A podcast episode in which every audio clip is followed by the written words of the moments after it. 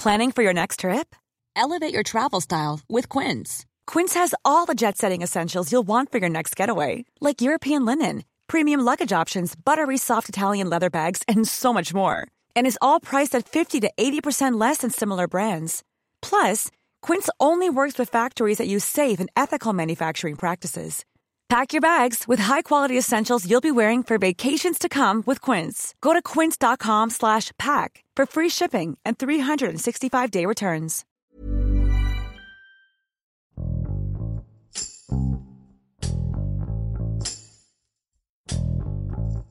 En México existe una larga lista de exgobernadores acusados por corrupción o desvío de fondos. César Duarte, uno de los casos más emblemáticos, fue capturado recientemente. Después de estar tres años prófugo, el pasado 8 de julio el exgobernador de Chihuahua fue detenido en Estados Unidos. Ricardo Holguín, reportero del Heraldo de Chihuahua, nos cuenta qué representa la captura de César Duarte para el combate a la corrupción en el país. Yo soy Hiroshi Takahashi y esto es Profundo.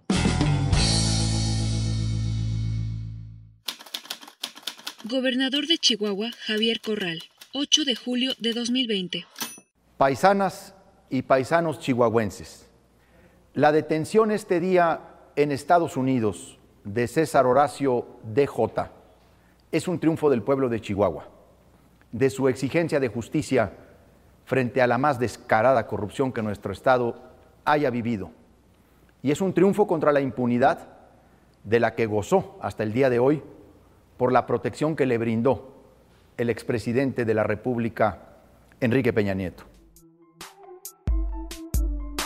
César Horacio Duarte Jaques, quien fue aquí un gobernador muy importante en el estado de Chihuahua. Importante no necesariamente por sus acciones o actividades que tuvo como político del Partido Revolucionario Institucional, sino por las características, delitos, señalamientos que han surgido a lo largo de estos últimos días. Recordemos también que fue capturado hace unos días en Estados Unidos, en el estado de Florida, en Miami, y pues no queda más que contar la forma en que este político del PRI trabajaba aquí en el estado de Chihuahua. Creo importante destacar que no siempre se dedicó a la política aquí en Chihuahua, sino también antes de ingresar de incluso al partido, estuvo como vendedor, empezó como vendedor de vehículos chuecos. Pues recordemos que Chihuahua es fronteriza con el estado de Texas, tiene frontera a través de Ciudad Juárez. Esto le facilitó un poco la venta del comercio de vehículos ilegales que no están registrados formalmente en el país y él, a las medidas de sus posibilidades, comenzó a comprar, vender, iniciar con este negocio. Durante el 2008 aproximadamente fue diputado aquí federal. Poco antes de 2010 inició su campaña para la gubernatura. Y sí, los chihuahuenses le dieron la mayoría de los votos en una contienda reñida en ese entonces contra el PRI y el PAN. Él a obtener su gubernatura en el 2010 inició su gestión. Empezó como un líder social. Sí tenía reputación aquí en el estado de Chihuahua. Sin embargo, con el paso de los años su imagen se fue cayendo. Ahora, las investigaciones que mantiene aquí el estado de Chihuahua le atribuyen cerca de 6 mil millones de pesos, los que distrajo del estado de Chihuahua para diferentes destinos. Están algunos que se fueron para presuntamente a un banco, a sus cuentas personales, algunos conocidos y recientemente se habla de una triangulación de dinero de México a Estados Unidos. Sin embargo, todas investigaciones de autoridades estatales como federales, ahora con la entrada de la unidad de inteligencia financiera que ya detectó también algunas irregularidades en sus cuentas a través de un empresario aquí del estado de Chihuahua al momento de, estar ya como gobernador. En 11 meses quizás inició con la compra de propiedades, algunos ranchos ubicados en, en, Parral, donde él nació. Empezó a comprar ranchos, algunos más extensos incluso que la propia ciudad de Chihuahua. Y a la fecha la fiscalía le, le ha detectado por lo menos 55 propiedades en Chihuahua y otras 50 más en los Estados Unidos. Esto declaraciones del propio gobernador actual, Javier Corral, y el fiscal César Augusto Peniche, quienes le siguen la pista desde antes del 2016.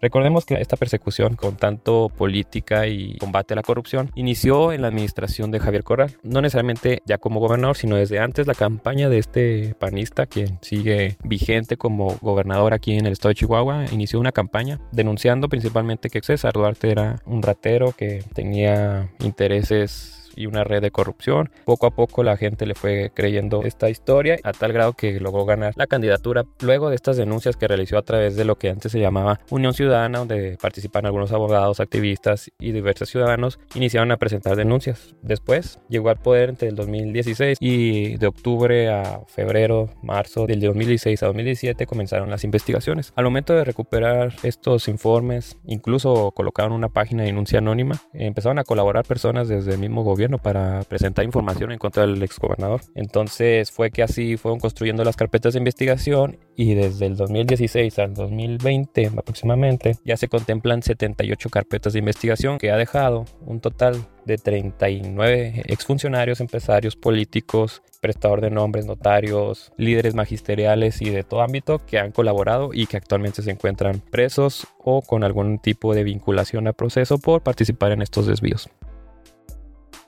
Entonces, al momento de que el gobernador Javier Corral llegó, fue que empezó con esta investigación en contra de todos los exfuncionarios. Al momento de poder identificar algunas irregularidades, principalmente, como contratos simulados, prestanombres, empresas fantasmas, servicios que nunca se ofertaron o se prestaron, fue que detectaron que este dinero se está yendo del estado de Chihuahua a diferentes cuentas eh, personales y otros bienes inmuebles que hasta ahorita le han asegurado también al exmandatario.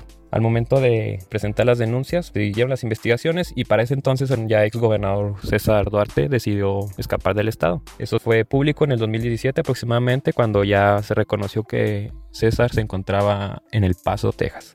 De ahí en adelante comenzaron a filtrarse imágenes del exgobernador en compañía de su esposa en algunos aeropuertos, restaurantes, bares y finalmente esto se extendió hasta el 2020. Dicen, vean las mismas investigaciones que se encontraban en El Paso, Albuquerque, Miami, Houston y diferentes puntos donde se trasladaba constantemente.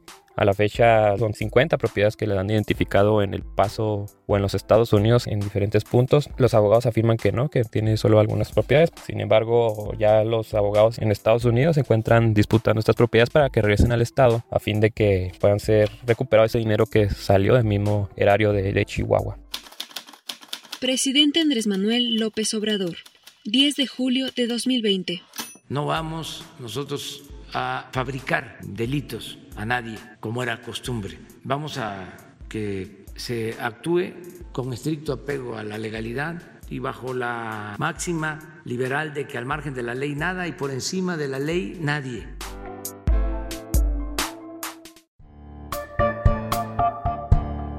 Recordando un poco también de la cobertura que tuvimos aquí en el estado de Chihuahua por esos seis años del mandato de Duarte, era una persona, pues hay que reconocerlo, excéntrica, por así decirlo. Le gustaban los animales exóticos, pues, los lujos. Tenía un acercamiento importante con artistas, funcionarios de primer nivel, obviamente. Se dice que Enrique Peña Nieto, Luis Videgaray, Alejandro Gutiérrez, entre otros muchos más, le brindaban una red de protección para que este dinero pudiera salir desde el estado de Chihuahua. Por otra parte, cuando él era un gobernador, aquí le gustaba tener fiestas incluso con artistas presentes, tanto como Juan Gabriel, Julio Návales, Emanuel, fueron algunos de los que estuvieron participando incluso en la Casa de Gobierno, que es un recinto oficial. Ahí festejó Duarte uno de sus cumpleaños y el propio Juan Gabriel le cantó algunas canciones. También se dice que le compuso una canción, sí está, es pública, aún se encuentra en las redes, donde mismo Juan Gabriel le reconoce el trabajo que ha hecho el exgobernador, sobre todo en Ciudad Juárez es diferente, ahora es más grande, tiene más baluarte, ahora hay más confianza,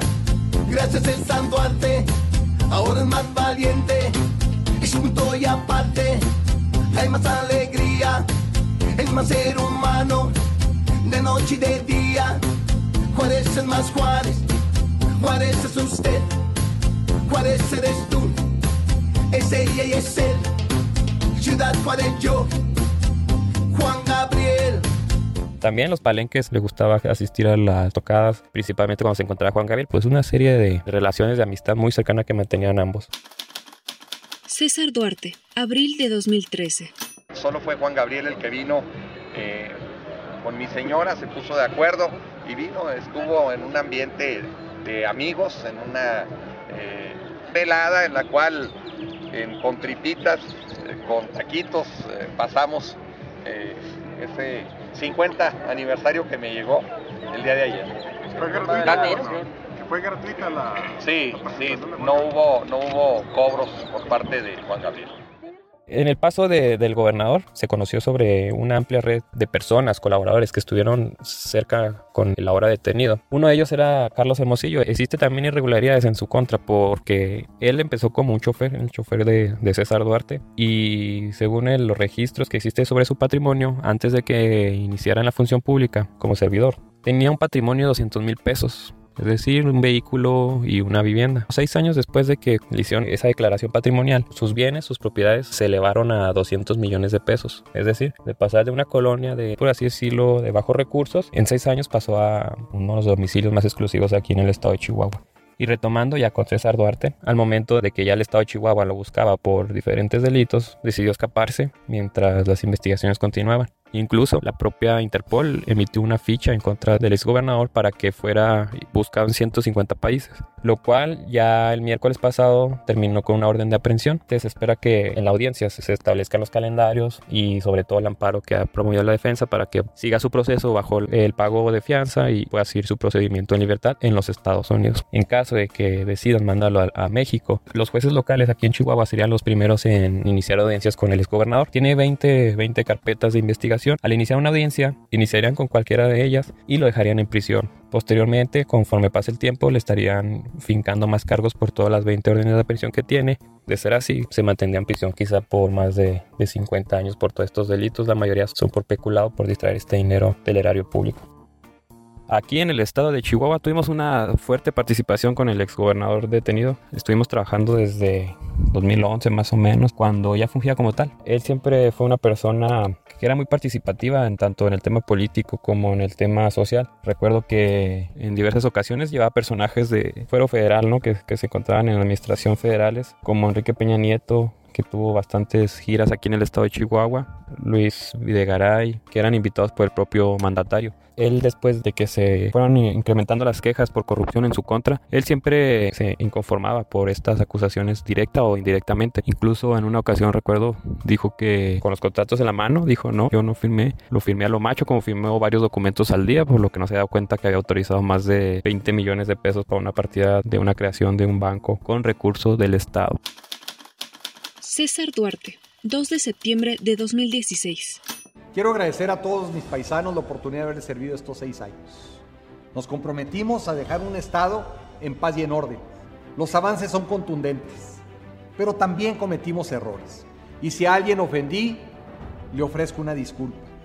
Pero esos errores se magnificaron para tratar de regatear y opacar el esfuerzo de todos los chihuahuenses y no lo podemos permitir es un patrimonio de todos. Pero también era indiferente en varios sentidos porque a él no le gustaba platicar sobre el tema de corrupción, siempre lo negaba, incluso aceptaba entrevistas en medios nacionales, de aquí mismo locales y confrontaba todas las situaciones, ¿verdad? todas las acusaciones que le había hecho el entonces candidato o el aspirante a la gobernatura, Javier Corral, pero él siempre le contestaba de buena o mala gana todas estas afirmaciones, jamás dejó de seguir sus giras de trabajo, reuniones y pues todo lo que ya había concretado para los diferentes años en su administración periodísticamente pues era muy, muy duro, muy centrado, muy estricto en diferentes formas de que él daba sus noticias, informe. Hasta cierto sentido era ególatra, como le dicen, ¿verdad? Varias de las obras que realizó le dejaban una marca muy significativa como CDJ en referencia de las iniciales de, de su nombre. Pero en resumen siempre estuvo dispuesto a dialogar con las autoridades, con los medios de comunicación sobre todas estas acusaciones, pero ya no tuvieron efecto hasta que finalmente dejó el cargo, principalmente cuando en la presidencia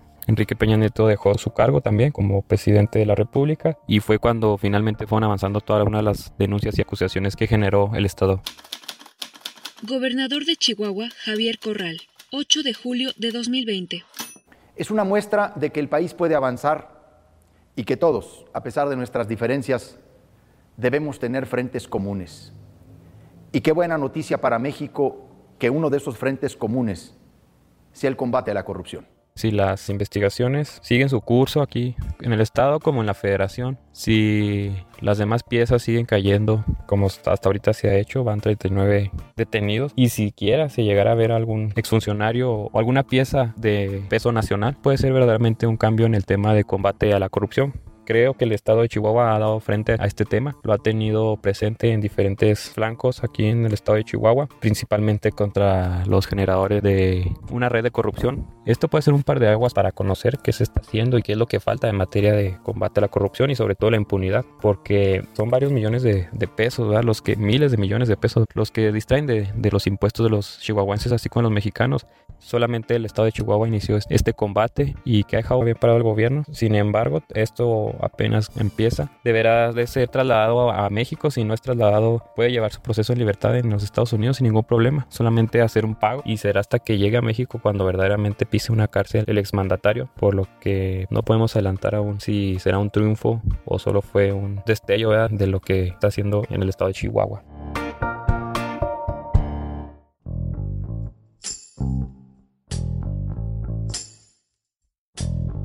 Escuchamos a Ricardo Holguín desde Chihuahua, quien ha seguido de cerca el caso del exgobernador César Duarte desde que las primeras acusaciones de corrupción salieron a la luz.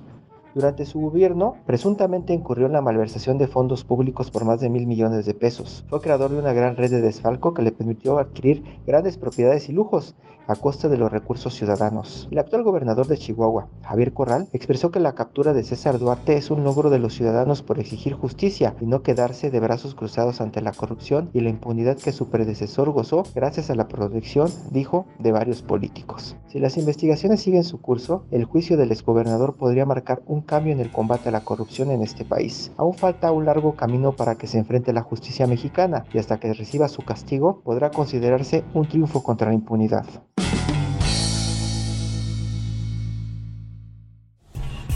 Si quieres conocer más sobre los exgobernadores detenidos por corrupción y desvío de fondos, te invitamos a escuchar el episodio Javier Duarte, No me arrepiento de nada, donde entrevistamos al exgobernador de Veracruz que nos cuenta su versión de los hechos.